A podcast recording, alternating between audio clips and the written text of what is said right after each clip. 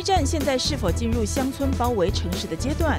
安谋在给华为出重拳，现在应该把握全球市场的跨国企业正人人自危吗？企业太大总是被针对。任正非说，华为五 G 三年内无敌，台湾更有机会的或许是有题材而且获利成长的小公司。资金回台题材热，资产股稳健，债市也水涨船高，大笔资金回流往哪里跑？人说降价是商人最伟大的发明，没说的是前提要有人买。特斯拉大降价，大陆半导体企业减税，命运决定谁能活下去。更多精彩内容都在今晚的五期金钱报。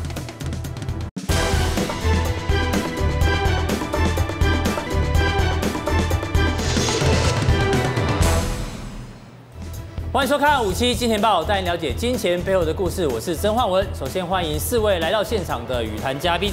中美贸易战呢，到目前为止哦，已经进入所谓的草木皆兵的情况。因为呢，从最早这个 Google 的安卓系统呢要封杀华为，现在呢这个安谋也加入，还包括日本的 Panasonic 也都加入了。这让我们想起国共内战的时候呢，这个毛泽东主席讲过，农村包围城市，现在呢是企业包围国家哦。所以让今天的全球股市，尤其是亚洲股市呢，这个跌幅都相当的重。不过呢，还是要再次提醒大家，这个贸易战呢，虽然变成了农村包围城市、企业包围国家，它是一个新的手段、新的策略，并不是一个新的目的哦。但是接下来呢，这些新的策略跟新的手段如何影响全球股市的一个大波动呢？我们都有一个完整的分析。先进到广告，马上回来。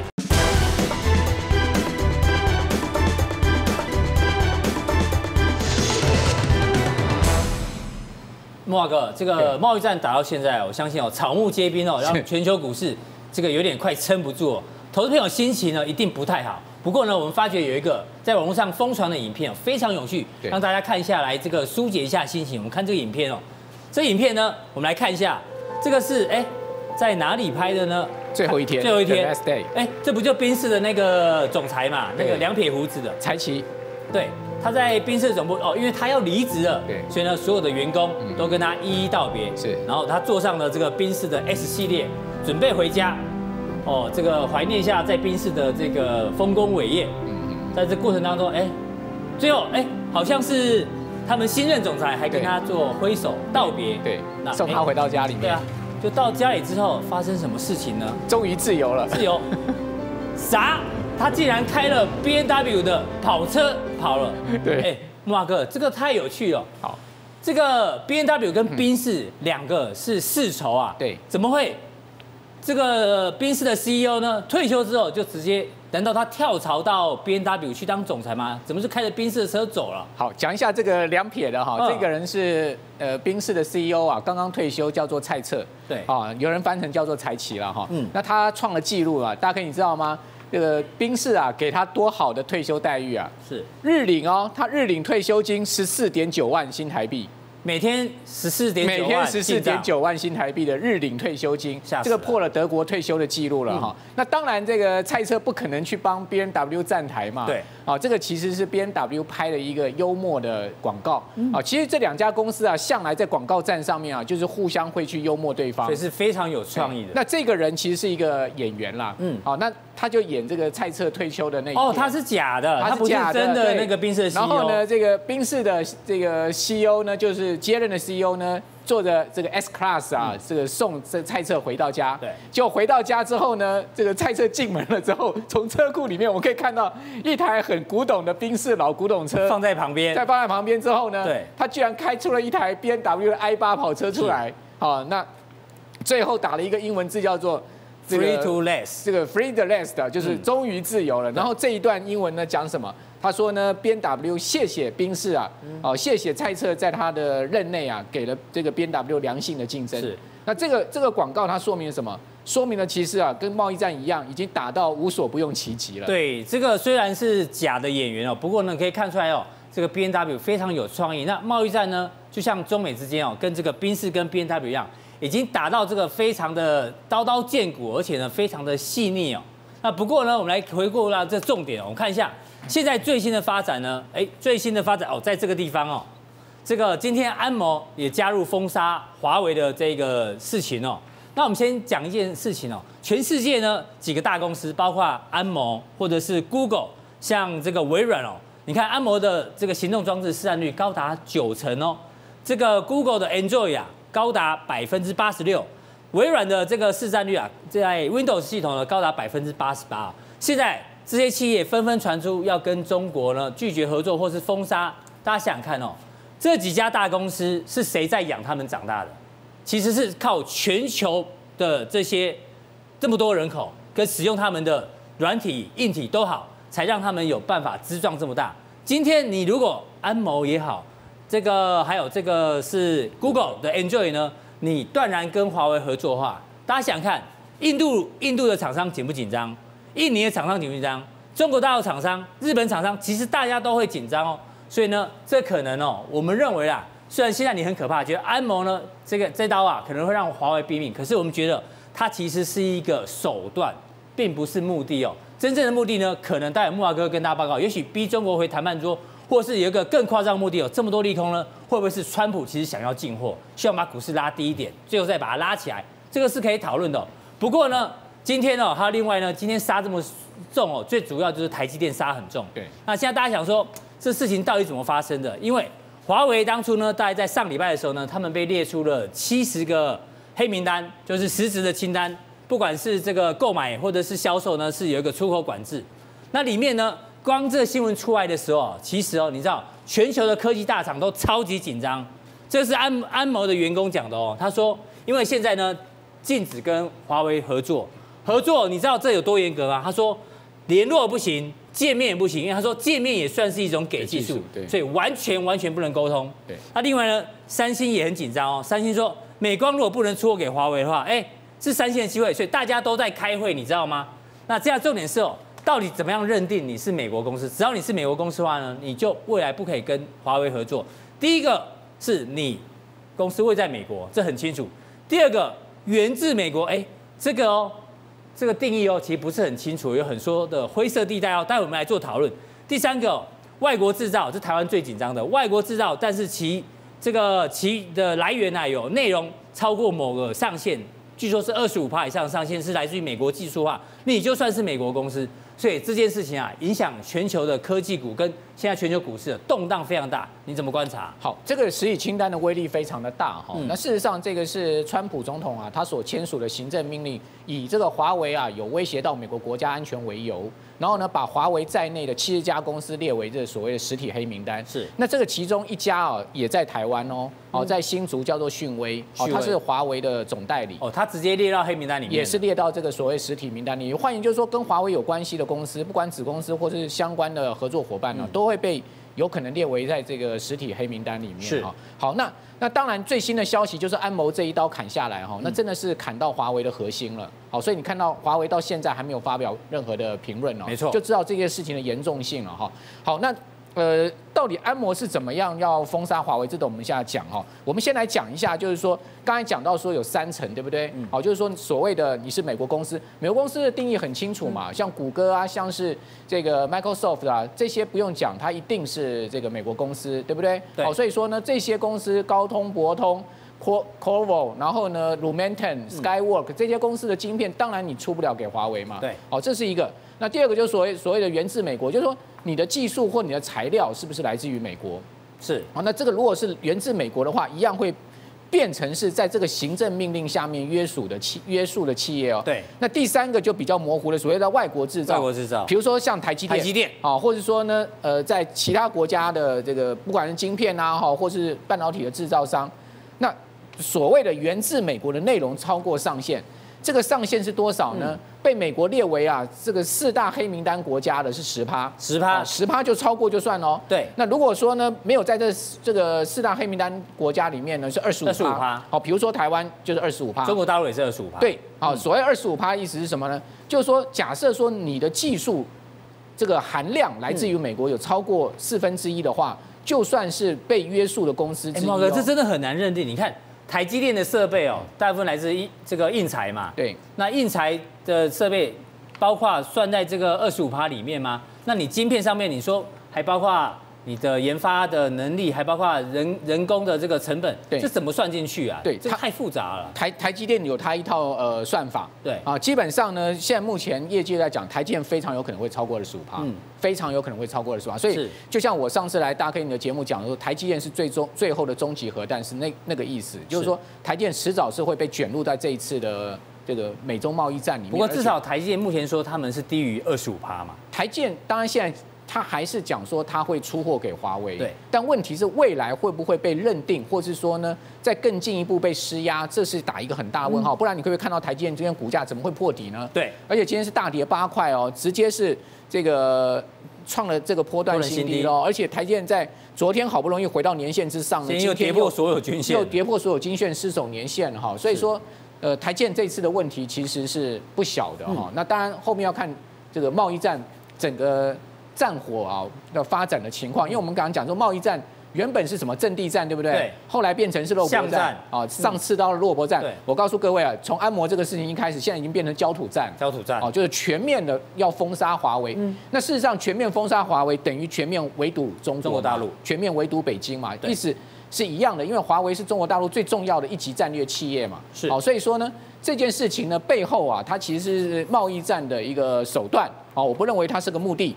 但是问题就是说，如果事情搞僵了，大 K 有可能目的呃手段变目的哦。哎呦，有可能手段变目的哦。所以我认为未来一两个月是很关键的期间。六月底哦，大阪的会面，那个 G20 非常重要。对，以及就是八月、七月底、八月初，美国会不会更进一步把三千亿的中国大陆输美商品也科二十五趴关税？对，所以财政部长梅努钦也提到这件事情。对，所以说未来两个月会绝对绝对关键哦。所以在这两个月期间呢，股市一定会非常波动哈。好，那我们来看到。呃，这个最近啊，跟华为停止合作的业者，就是我们刚刚讲那三层有没有？对，哦，这个美国公司源自于美国，然后呢，它技术层次含量超过百分之二十五。对，哦，那当然不，这个绝对没有任何模糊空间。就谷歌是美国公司嘛，没错。哦，所以说谷歌就停止了跟华为的这个合作。那高通、英特尔、博通、赛灵思也传出这个暂停向华为都是美国公司。那英特尔就很麻烦哦，为什么？因为华为的 MacBook 它的华为最新在发展笔记型电脑，笔电的部分要靠英特尔，它的 CPU 是来自英特尔啊。对，你英特尔一一一旦断货，这个华为的 MacBook 就毁掉了，它这个事业就不用再发展了。所以说，呃，这个一招打下去啊，华为很受伤哈。那另外呢，这个微软现在也也决定了线上商店啊，啊，现在不能买华为的笔电了，华为的笔电已经。下架，下架，然后呢，百思买它的网站也把华为的笔电下架。对，另外日本的 NTT Docomo、软银跟 KDDI 这些公司呢，也延后这个华为的手机的贩售。哎呀，台湾今天今天最新的台湾五家电信商嘛，中华电信带头嘛，全部就宣布不卖华为的手机了。是，就是说我库存呢继续卖，卖，但是我新机不进了哈。是，那另外呢，今天最新的消息就是。这个全世界最大的行动装置的 IP 公司，就细制材公司，就是安谋。哦，全世界所有的手机啊，几乎都是这个晶片的设计都是以安谋为架构的哈。对。它也传出跟华为完全中断任何在进行中的合约关系哦，而且就像刚刚大哥您所讲的，连接电话都不行啊。对。员工连接电话都不行，大家不能互通电话，不是说不是说见面连电话都不接了。对，不是说不卖你产品，我跟你从此不认识啊。对啊，走在路上都不能打招呼。哦，所以说这个安摩这样子一做之后呢，恐怕现在目前整个全世界啊，这种狼群攻击的这个华为的态势已经是，已经是已经是到了这个绝对上。就是毛泽东的这个这招，农村包围城市，全面包围，全面包围华为。哦，就华为全面被孤立那种感觉哈。那华为跟安摩其实有非常深的合作关系，因为。早在两千零七年，华为旗下的海思啊，这个华为海思这家 IC 设计公司那，就华为最重要的这个核心啊，对，它就采用安谋的架构哈，推出了麒麟系列的晶片。好，那到今年一月的时候啊，这个是一个很大家比较不知道的消息，但是蛮重要，就是说华为说呢，它已经取得 ARM V 八架构永久授权。永久授权，所以就没有关系吗？哦，当然有关系。我这边下标题就是华为，它早就已经预警安谋合作有生变，所以它早就已经在。这个去年就跟安摩谈了，你要赶快给我永久授权，授权，万一我没有永久授权，我未来连晶片都不能做啊。对，好，但是他取得这个 V 八的永久的授权呢、啊，他研发能力确实是 OK，还可以继续用这个架构。但问题是什么？你要更新啊！哦，未来如果这个架构要再更新，对啊，没办法更新。你要更新，你还要效能的改变改进啊！对，而且你还要发展新的制程啊，新的晶这个晶片啊，那只能停留，就只能停留在这样的一个水准，没错，就能只能停在这个地方了，甚至连更新都不能更新了。好，所以说呢，还是会对华为产生一个风暴级的伤害哈。对，那另外，华为不是在今年五月的时候才宣布说。他在那个安摩总部十五分钟车程的英国的一个镇，对，买了一块地，买了一个五公顷，呃呃五英亩的地，嗯，好，准备要盖这个晶片研发中心。我看现在大概也不用盖了，对，不用盖。好，那当然就是最新就是传出这个安谋全面中断跟华为的合作，是。这个就是当时那个呃，金融去买地的时候，金融时报的新闻就是五月传出来，就是他买买地，啊，就是在这个 Cambridge 这个地方，在剑桥，好，所以说基本上呢。这个华为跟安谋啊是一个很密切合作关系。那合合作到现在，居然安谋可以一刀斩断，你就知道说美国这个实体黑名单有多大的强大的威力，非常可怕。好，那那此外呢，你可以看到所有电信商的通路巨头，不只是台湾五家电信公司哦，嗯，包括英国、日本啊，全部呢都开始不卖华为的新华为的新机了。哎，大 K，华为准备要爬到全世界手机的 Number One，嗯，这样子一搞。华为的手机还能爬到全世界 number one 吗？肯定不行了，没有货了。所以说呢，后面呢、啊，可能对华为来讲的这个手机的这个推动哈，业务的推动会造成很大的压力跟伤害，包括这个谷歌的事情还没完呢，对不对？对好，但问题是说华为啊，似乎感觉好像处变不惊哎，嗯，因为它仍然推出新的推新机啊，它不是前几天在伦敦发表了这个呃荣耀机，哎，荣耀机的新机，荣耀机是华为的子品牌啦。哦，它的它的这个主要是 Mate 嘛，Pro 啊，还有那个 Nova 哦，那荣耀是它的子品牌，它还继续推荣耀，而且我跟各位报告哈，华为九月要推出它的旗舰机，就 Mate 啊，三零。Pro Pro 啊，现在目前的概念图已经出来了。好，各位看到是开开孔屏哈，然后呢，终于没有刘海了。哎，它使用的是麒麟九九零晶片，现在目前呢是麒麟已经发展到九八零晶片，是那比这个九八零更先进七纳米的晶片九九零，那就要考验台积电哦。对，这个晶片是要下给台积电代工的哦。但是到底有没有二十五趴的这个台积电现在的业务啊，华为占比已经超过一成了。没错。啊，所以说呢，这个考验大了哈，对台积电来讲考验大了哈。然后而且是后摄五镜头，五镜头。照来讲，这个消息一出来，大力光应该大涨。所以我们看大力光，看大力光股价又破底。好，大力光今天嗯，居然灌到了三千八了。哦，这个股价又创新低。好，所以说你就知道说啊，这一次的贸易战哈，不单单是打到这个美国的科技供应链，华为的哈，也打到整个台湾的科技供应链，打的是遍体鳞伤哈。所以说呢，这场战争打下去啊。势必是我我我只能讲了，这个烽火燎原啊。对，哦，这个所谓的烽火燎原是烧向全世界的科技供应链啊，不是只有美中只有华为这家公司而已。但问题是，我觉得美国现在是挥出一个组合拳，啊，从从这个行政命令下去，实体黑名单，然后到谷歌。到安谋，嗯，它是一个组合拳。事实上，这个组合拳啊，去年年中就发动了。哦，他们那时候就已经在偷偷计划。这五个人是什么人呢？这五个人是美国的国会议员。是。他们在去年六月的时候就联合上这个写了一封信给这个谷歌的 CEO，跟他讲说呢，你不要跟华为合作，因为你跟华为合作的话会涉及到国家安全的问题。对。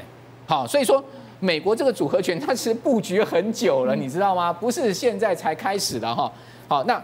呃，最主要原因是什么呢？因为华为现在目前的整个发展太厉害了哈，但对美国产生重大的威胁。对，那当然美国把它视为是国家威胁。哦，你看到这个日本的拆解机构啊，好，日本的一家拆解机构，他把这个华为的 Mate 二十，啊 Mate 二十的手机拆开，他说什么你知道吗？日经新闻报道说，对，他说他拆开之后啊，他发现 Mate 二十 Pro 的这个晶片啊，跟苹果的 XS 的晶片啊，他发现处华为的处理器、数据器。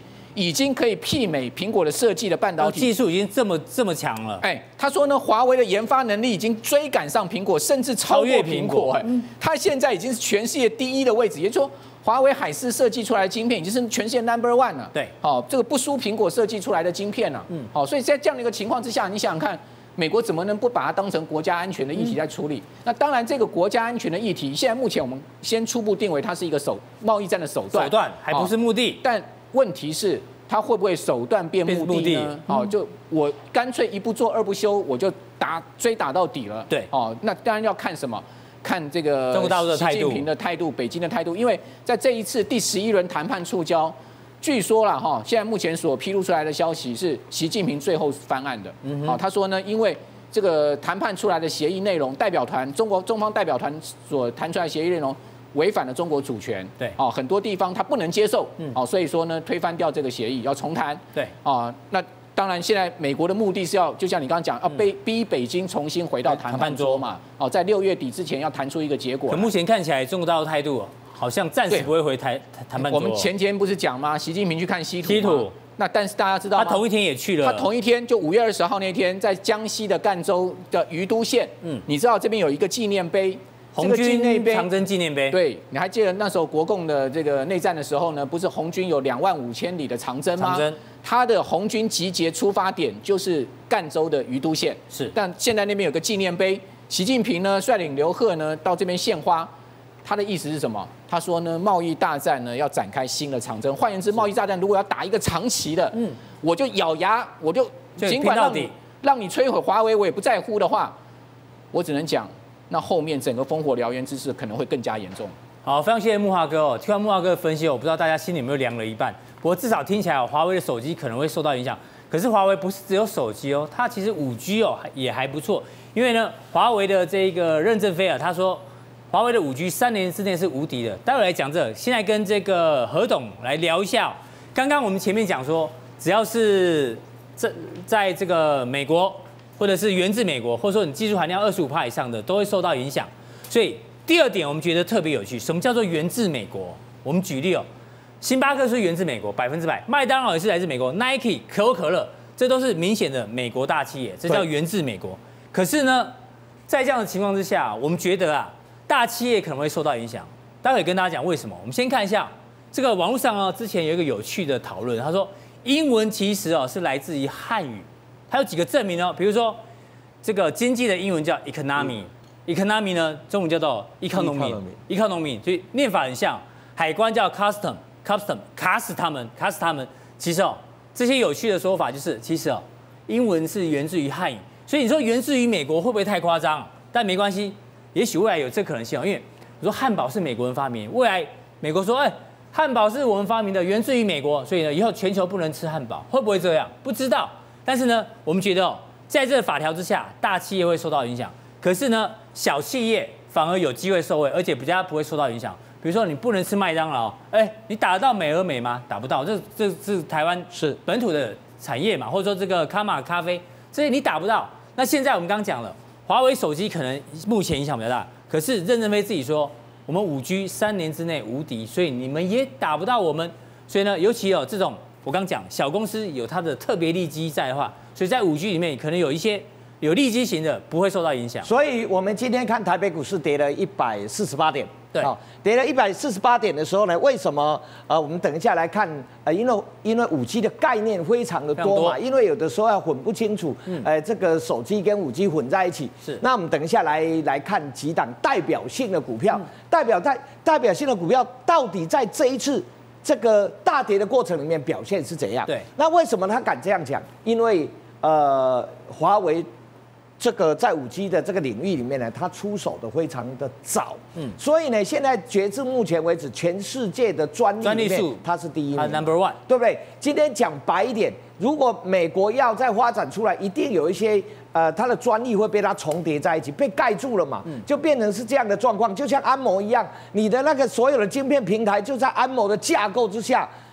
呃，所构建出来的嘛，没有，现在全世界没有取代安摩的那个那个新的那个平台啊。大家用。我们今天就稍微讲一下什么晶心科，其实它的东西它有往那个方向，但是拿出来晶心科今天涨停。我都赢，嗯，没办法，因为它技术差太多了。差太多。一个呢是可能是博士，一个是幼稚呃幼稚园，还有呃那个小小班，那怎么用啊？那没办法用，但是。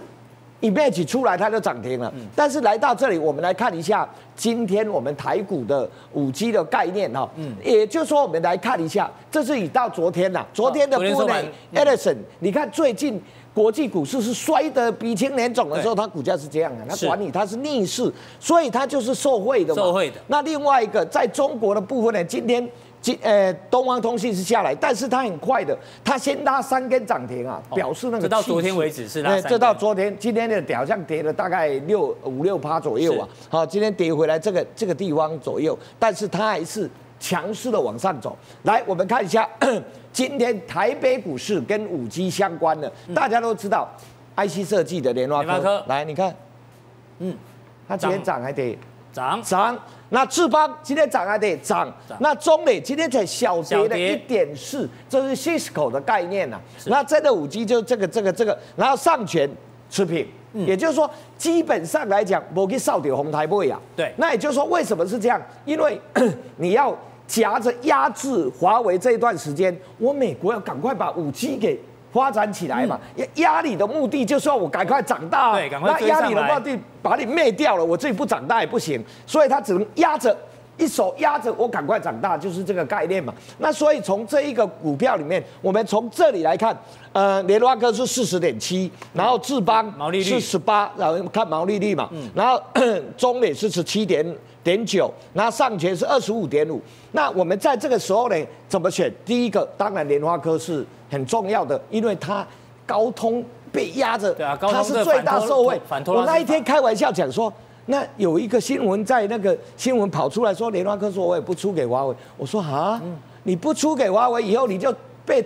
退出了中国市场，怎么想？如果是联发科，我偷偷的塞两个新的晶片给你呀、啊，我怎么？哎，好不容易我这个时候把高通踩在地底下，我当然是赶快我打对折都给你，是是不是这样？我赶快占住中国那个份额，以后你高通别想进来了。那现在不只是这样，这种叫做他已经把它把它上升到民族感情了。嗯，所以以后呢，那个麻麻麻烦了。你看苹果就。就吓得要死了，是，他很有可能以后走在路上，走在路上，然后那个摄影机给你拍，你是中国人吗？你为什么拿苹果？那惨了，就这样。好，我们讲到这里的时候，我们来看一档股票，毛利率仅次于莲花科，股价呢其实是最便宜的。那我们来看一下上权，为什么？因为它它做的是叫做。熊猫光纤，熊猫光纤呢，就是一个光纤里面有两个两条线，哎，就这样子，这就叫熊猫。哎，这看起来像不像熊猫？对对，叫熊猫光纤。熊猫光纤呢是在这一个未来在发展五 G 里面，会光光纤的光纤的断面断面断面。为什么叫熊猫？这样看起来像熊猫？嗯，对，像吧？这就是光纤，光纤里面有两条，是这个熊猫光纤。嗯，啊，这是在用在四 G 五 G 非常现代版缺的。那我们来看一看上权。这一档股票呢，第一个第一季获利是一点四二，年增多少趴？五倍啊，五百一十七趴。你现在一定要有基本面的 support 才可以，而且业绩面的支持嘛。那股息入账零点九，这在什么？这在第三季，因为它持有一个叫做啊六一五八哦六一五八的的这个这个呃五千多张，六一五八就是合仓。你知道它配多少吗？配十块再减值五块，配十五块，十五块，十五块啊。它有五千多张，十五块，所以贡献它，呃，大概将呃这个一块钱左右。那国内最大光纤被动元件厂熊猫光纤呢，供不应求，这是它最主力的产品。然后再加上十 G 的 AOC 主动式的光纤产品呢，它出增加几倍。十倍，，OK，好，那我们这就是熊猫光纤给大家看一下，真的很像熊猫。我们看一下它的获利，你看完它的获利，你觉得会怎样？你会不会心动？这关键就这样，就像我们上个礼拜跟大家讲这个呃这个资产股一样，呜就上去了。你看最近如果你买的是资产股，通通受伤，通通没有受伤，还通还获利。你看 去年第一季零点二三，一般都是这样。好，然后再来。第二季零点三七，成长大概五成，然后再来第三季零点六二，成长了快一倍了。嗯，再来第四季一点二六，我跳了。然然后再来今年第一季是一点四二，你看它的业绩是这样，逐季成长，逐季成长。这个就是在呃所有五 G 建设里面呢，需要用到的光纤的这个产品，在上权的部分，你第一个不止你的概念。不是只有概念，它的获利也是战战，就每一季都不断的往上升，零点二三、零点三七、零点六二、零点一点二六、一点四二，这是第一季嘛？好，那我们来看一下技术面，诶，看一下它的技术面，好嘛？技术面的部分呢，我们底下放了外资，外资，我用两条两个来看，第一个我们看一下外资，先看日线，等一下我们来看一下它大概将近十年的月线，好，那我们看。基本的架构上来讲，它冲上去以后，你看这个这个是外资的买超，它买超买超买超，把它这里卖一卖卖一卖卖一卖又买回来了，对，好买回来。那我们看外资买在哪里？啊，外资买在这里，对不对？你看到，所以你现在成本比外资便宜，这第一个。第二个，它回撤回来，我们现在的大盘就蹦到这里了，对不对？那它回到哪里？回到前一波的高点。对，这里是三八九，嗯，这里是三十九，是不是回到它前面的前面的高点？所以它技术技术面来讲，刚好是这样。你看今天呃大盘跌下来，但你看这两天呢，这两这两天跌下来的时候，它大盘。它还守在这个上面，还往上，今天还是力守平盘。再来，我们看一下它的长线，长线的月线，月线的部分再拉，再拉长一点。对对对，就这样。你有没有？哎，对，可以的。你有没有发现，它在概八连的大底打成了，打成了八连的大底以后，这一条把它画一条颈线过来，是不是刚刚好？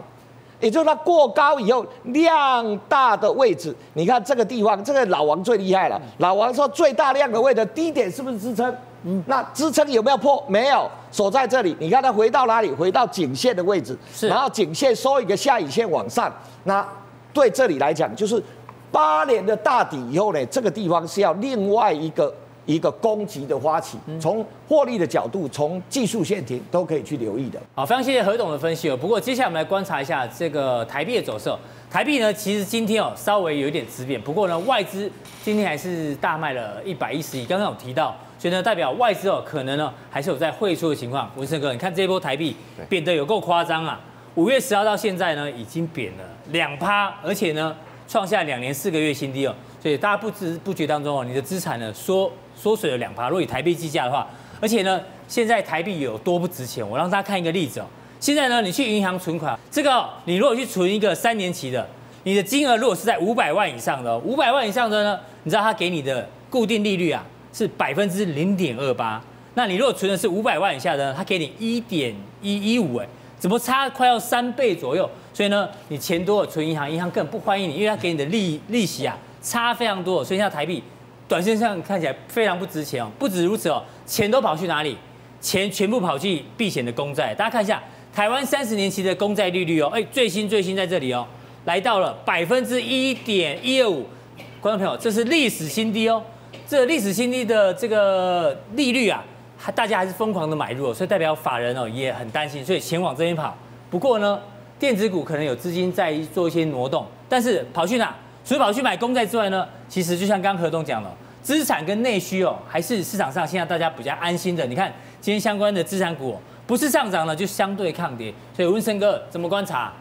其实资产内需这一块，不只说是停留在盘面上的内资转进，还有很重要一点就是实兆台商回流的资金，它有两兆会，它会陆陆续续的转进。那尤其你看到你存存银行的话，五百万以上利那个这个利率只有零点二八趴。你去年呢，台湾这个殖利率超过四趴以上的就有百分之五十一趴，每两家就有一家了哦。所以我们再来看一张哦，下一张的这个卡好。外资我们可以把基本上哦，它出权是很很重又快的，所以它卖出马上就汇出，所以盘面上的影响当然会非常的大。那当然国内外的法，呃，国外国内的法人也是一样，跟着外资脚步走，甚至呢本土的主力大户也是一样，看说看这个情况不对，也脚底抹油跑了。可是呢，你要知道回流来的这个内资，它是细水长流，它是类似我们中国人的这个太极拳或者说咏春拳，是比较以柔克刚的。那从这个角度来看，它的市场是区隔的，外资卖的跟这些回流内资买的，它是两个完全不同的市场。对，所以我们现在要从内内资的来选股，来选股哦。这个内需方面，内需，我如果说现在资金回来了，我要避开国内外法人有的，或者说市场上。这个非常热门的股票，因为热门的股票它容易受到国际市场的波动，我可能股息还没赚到，我价差就已经先赔了。是，好，那我们先回来看的话，当然最近呢，哦，哦这个旅展旅展了，呃，高雄的一个旅展，其实我们跟台北的旅展比起来，我们看到最近媒体盘面会去做一个比较。对，台北的旅展其实，呃，它参展的参数似乎有比较稍微下降，有有有降温，有稍微降，反而高雄旅展，哦，这个要即将开幕，听说那个参展的比较比较热哈。那我们再来看跟这个旅展。哦，可能跟内需比较有关的啊，一档股票高铁，我们在去年的时候，这个时候有提到了。对，好，因为这个外资已经开始嗅到这个这个这个这个氛围氛围了。嗯，电信股这边可能未来可能业绩往下，会它资金开始往这个内需。那其实我们最近你会发现，以前坐高铁周六周日人特别多，对，现在一到平日人也人就很多了。现在高高雄去玩，可能一天就来回就可以玩了，或者是两天。其实那天有讲，其实高铁现在已经捷运化，像我们的那个。固定来宾阿司匹林，他住那个青埔，青埔，他每天呢都搭高铁来台北。对。对，嗯、所以这一块呢，你想想看，如果高雄这边旅展，它所带出来的商机，会让高雄地区的一个内需，它会整个起来。那我们这边发现呢，这个汉来美食，美食，哎，我们呃，这个其实最近整个观光。整个盘面上，观光、饮呃这个食品、休闲都状况都非常的不错，尤其是内需这一块。嗯、那汉来美食呢？哦，它其实有包括这个呃自助的 buffet 啊，还有其他的这个相关的这个餐饮等等。它来自高雄的营收占比，以获利占比就超过五成以上。是，所以高雄整个人气热起热起来之后，我们看到高铁就知道了嘛。对，基本上高铁这个南南来北往非常多。你到那边去，如果又是在那边用餐的话。对它的一个业绩是会非带来蛮大的一个成长。另外，我们再来看下一张图来看的话，我们看一下它的一个业绩哈。你看它的营收，其实营收其实每一年都持续的这个往上。获利为什么？呃，这边稍微做一个停顿呢？因为它持续展店，初期的展店会有很高的一个费用，所以它获利呢稍微跟不上营这个营收。但是今年开始非常不同了，第一季就已经明明显的表现出来。为什么呢？哦，我们现在呃，现在我们现在现在看的这它的一个现金股利好了啊。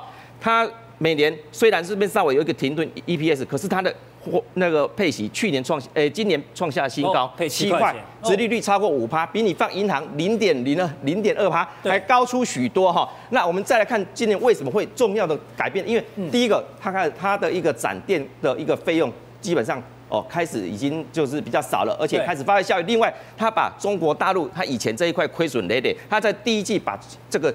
大陆的把它结束掉，把它结束掉了，嗯，总共亏了一点七一，但是它扣掉这一点七一，它第一届财报是多少？二点二。点六二哦，它的本业是成长四成哦。如果你看它如果没有提列这个打掉这个中国大陆的话，它赚四块多，赚了四块多了哦。啊，那我们再来看下一页的话，哦，这是。我们举个例子啊，钱柜之前在大陆也是亏损的，他把中国大陆的业务收起来之后，哎，股价反而就开始。业绩去年赚九块多，创历史新高，最近成为新贵的股王了哈。啊，那我们从这个例子再来看这个汉来美食，对，啊，我们最喜欢这种现行的股价均线纠结之后往上做一个开花的一个动作。那这边我们有刚刚有提到了哈，今年七块，今年呃呃这个这个这个 EPS 大概挑战七块，明年大概八到十块，因为它的费用已经大概都这个。展展店的费用已经都花下去，开始要有一些效益出来。大陆厂这边也开始做一个，呃，已经没有在做一个止血的一个动作了哈。那这边比较差的一点就是它的一个缺点，就成交量，但成交量少，成交量少好处，这些回流的内资它一定要避开法人概念股，你知道吗？它这个三大法人持股不到七十张，融资不到八十张。对，你记得我们上个礼拜提到的四元二二三五，它三大法人来看一下，它的三大法人持股多少？呃，不到四百张，融资不到一千张，今天创下。我们今天就提醒说，这成交量小，所以不要急，拉回再买。对，因为它有业绩，它也有股息，所以那次回来，它是锁定这些股票。另外，刚食品股，我们再来看两档，是一二三二大统一。哦，哎，曾几何时，成一一百一十八了。对，它也是都没有量的哈。是，这食品股，再再来看四二零五的这个中华。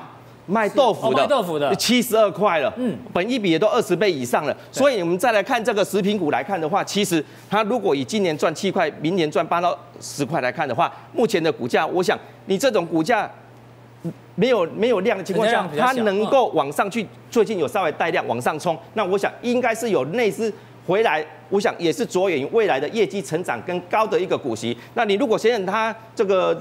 觉得它成交量少的话，我们也可以看一些跟高雄有关的量比较大的，像金金城建设，对哦，其实它业绩也慢慢的也已经开始有明显的一个起色了哈，是股价其实也都蛮强势的。台北过去大家把它当做资产股，可它业绩本业状况也非常不错，它在高雄也有很大的土地哈。对，那我们看看它的技术面，其实这些都是不受这个整个中国贸易战的影响。我想台商回流的这些资金，未来锁定的股票就是我们刚刚提到的这些股票，大家可以往这个方向去寻找。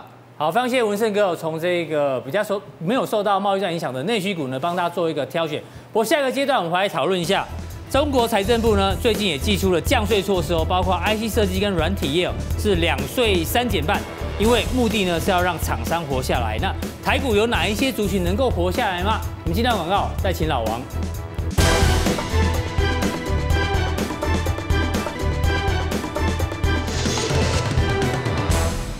我们之前跟大家做过专题哦，说这个降价呢是商人最伟大的发明之一哦。之前我们提醒过大家，但是呢，很抱歉跟大家讲哦，我们呢，第二句话没告诉你，这是更重要。这句话是什么？降价是商人最伟大的发明，但是重点是要有人买。也就是说，降价如果没人买的话，那降价没有用，一定要到降到一个有人愿意接受的这个价格哦，有人买，这个厂商哦，重点怎么样？他才活得下去。所以重点是降价是要让厂商活得下去。那同样哦，我们看一下中国大陆的这个财政部的新闻，因为最近新闻实在太多了，大家都没有注意到这件事情哦。中国大陆的财政部呢，他说未来呢，包括这个 IC 设计业跟软体业哦。要他们的企业所得税呢，可以两免三减半。换句话说，就是前两年免征企业所得所得税，第三年到第五年呢，可以这个减半来征收。所以呢，刚讲的是降价，这边是在降税。其实目的哦，都是要让厂商可以活得下去。老王，一个是一个是成本往下嘛，对不对？一个是你售价往下嘛，那售价往下要卖得出去嘛。简单讲就是你刚才讲，要你活下去嘛。所以现在台股有哪些族群你觉得活得下去，还是活不下去的？你还笑得出来？我讲实话哈，目前短线来说没有活得下去的啦，就活下去的比较少啊。对对，你你看前两天去抢反弹了，今天你讲是短线啊？我讲我刚才讲短线，对对，我刚才讲短线，所以我会跟大家讲一件事情啊，比如说我们带我看这个图过来了哈，是好。这个高丽菜哦，我们常讲，都看东森新闻啊。对对对对，因为上次拿飞盘被骂嘛，这样这会剪掉。对，人家说菜金菜赌，这个就在产生在我们的这个股票市场，就是有些公司，你记得去年很多那种涨价题材，嗯，每一个像那个 MLCC，每一个都超贵，那时候都是菜金，而且大家抢着要哦，对不对？现在变现在没有，现在变菜赌啊，现在变这样。这个说到这里要跟哦大大 K，你知道什么叫菜花吗？就是菜花怎么出现，你知不知道？菜花，你应该不太知道啦。你看脸太斯文了。何董可能比较知道菜花怎么出现。菜花就是把它剁剁起来以后，让它再长出那个。没有菜花啊，菜花其实很简单，就是说。这些高丽菜很便宜的时候，高丽菜曾经到一颗哦五块钱也没人要，你知道吗？对，那农民干脆就放着，都不采收了，这个菜就慢慢就长出新的花苗来。啊，这不是标准的菜花吗？哈，所以有时候高丽菜像黄金一样哦。已经要拉那个农民的这个粉丝就对，拉农民了解他们的辛苦，了解他们的辛苦。这菜不好种啊，有时候很贵，有时候很便宜的哈。那看天吃饭。那反映在台北股市哦，目前很多这种我们所谓跟报价有关的股票，其实都跌，那个报价都往下跌了，已经快变成这一块，你知道吗？所以你要小心。你刚才说为了活下去，刚才讲的。很好，如果你的报价跌得很深，结果你库存啊一拖拉库，没人要买，那就很悲惨。那个降价也没用，对，所以我要降更低，要降更低，降到降到可能人家都不要了，那才会物极必反，要慢慢重新涨回来。这个就是所谓景气循环股啊。所以今天大家看几档哦，这个也可以说很多景气循环股目前面临比较差的一个情况了啊。这个是面板，对，今天我要介绍大概都活不下去了，短线啊，短线啊，我们讲短线，短线啊，短线。比如说我们说这个友达，这谁在卖？外资一路在卖，一路在卖嘛，对不对？因为这个跟群创一模一样嘛，对。我就不讲群创，因为群创我们刚刚解过，我们就讲友达一路跌，那这股价就一路跌。那它什么时候开始起跌？从这个缺口开始嘛。是。因为怎么反弹都碰不了这个空方缺口嘛。是。就像台积电，我们记得前几天有解过，台积电也是一样啊，空方缺口没有回补前，大量没有回补前。哎，你看。可是它昨天不是有回补吗？没有，没有，那个叫回补。我们说要封闭啊，昨天是刚好卡住，没有封闭啊。那今天就马上要跌下来。那今天是不是又出现一个新的缺口？对。所以接下来台积电要怎么样传强？把这个缺口封闭吧。对，如果没有封闭，只是碰到那个叫回补啦。那一样，我们再看友达，友达如果我们从技术，刚才是筹码面哦，从技术面来看，哎呦。它跟群创不是一模一样吗？而且背离很久了，背离很久，这不离我们一样。我再句老话，钝化不不是背离的，钝化，它是钝化，对不对？钝化到爆炸了哈，它是钝化。那我们上次才说群创钝化到爆炸，你要小心哦。其实友达是同样的命运嘛。钝化结果，任何的反弹，昨天看起来很强，可是钝化只要没有突破五日均线，都小心再跌了哈。对，这张股票目前只要没有突破五日均线，都还是非常弱势，你要特别注意的哈。那面板面板有人说报价反弹了，可是它供过于求了，对，这是它最大的问题，因为中国的产量实在产能实在太多了。是，那另外。一个第一轮，第一轮的报价，第一轮的报价，它就是往下跑的了哈。它第二季呢，目前哦，预计了，我们看这个研调机构，大概还在跌个两成哦。所以第一轮的报价是不好的，不好的情况下，相关主体当然是不好。我们举例比较多人买的，像这个华邦电，因为低价股，低价股总是会比较多散户持有啦。我们来解析它一下。外资有没有持续在卖超？有哦。有。那你看外资前面买在这边，这边大涨的时候外资买，所以你说外资会不会做错？会。可是外资他会认错啊，他会砍出来。对。它跌到什么时候还是它没赚钱了，可能还会砍出来，那你就要小心哦。你之前跟着外资去买，如果你还没卖，如果你还没卖的话，哎，现在面临可能状况，面临这个状况，我今天把散户的持股比例拿出来。今天不是千张大户，不是，今天换散户啊，一百张以下的哈。一百张以下。你看这之前。华邦电在一路大涨的时候，百张散户是一路往下，代表散户在卖哦。对，现在开始跌了，散户开始这样，哇，我要不要续报？一基本上大家都续报了，续报之外我还加嘛，那变成这个百张散户就一路往上跑啊，那你就要小心哦，这是反指标哦，因为你看这波一路跌的时候，百张散户是怎样一路往上跑，所以这是反指标，你要注意。嗯、那这一条是长期的上升，刚刚增加的时候，它就开始往下跌了，就慢慢跌，跌到一个最最底部的时候开始减少，才会做反弹。现在才刚刚，目前刚刚增加，所以你就要很小心。而且它技术面跌破个长期的上升趋势线，目前开始回调，而短线呢来到这个前低，当然你就稍微，哎，它好像没在跌，对，嗯，稍微做个支撑，因为有个前低嘛。我怕的是万一一个长 A 下去的时候，下一个要再测一个前低了，有点远。那你说什么时候还可以对它有点期待？就最简单，就回到这个上升趋势线来维持一个轨道嘛。目前还有点比较远啊，所以还是比较弱势的哈。另外这个族群，我们再举第二档股票，像旺宏，旺宏。就比较特殊，我就不要再让什么量价，我用大家最常看的均线嘛啊，均线来看，这个叫均线纠结哈，那均线纠结跌破的话，是不是应该放空它？可是你发现这边一放空，好像跌不了多少，又涨上来。对，一放空跌出来又涨上来，为什么？因为它有个重要一条均线，这个这个咖啡色叫六十日均线了，季线都没有被跌破，对不对？是上扬生命线，而且上扬。那你发现最近开始怎样？这已经季线这边开始走平了哦，准备开始往下了，而且走平。那而且前几天出现一个空方缺口，缺口，我们说缺口就是趋势的扭转或延续嘛，开始扭转了。所以短线只要这个缺口不封闭，嗯，前面几次都没有跌破季均线，它有机会再涨上来。这一次四条线全部都破了，那这个缺口没有封闭之前，你就要特别小心了。啊，那从筹码面来看更吓死人呐！哎呦，糟糕，这不是大户哎，这是散户哎，一百张了我看到散户大军啊！我昨天刚去看到那复仇者四啊，他们那个大战的时候，哇，两派人马哦，我现在看到现在可以讲了，不会爆雷。对对，我经过很久嘛，我看散户的大军也来了，这个时候你要小心了。这一波跌那么重，这个散户在干嘛？越来越多，越来越多，越多啊！那你可以发现。大概这边不就是所谓的视线纠结跌破吗？对，就嘣啊！刚才那个是不是视线纠结？所以你要特别注意，目前也是视线纠结了。除非他有本事把视线站回去哦，我们再讨论他能不能做多了。好，是。那我们再往下一档哦，下一档族群来看。所以现在没有那种卡啦啦就有的股票，我觉得太难了，我觉得太难了。你去抢反弹，我觉得是。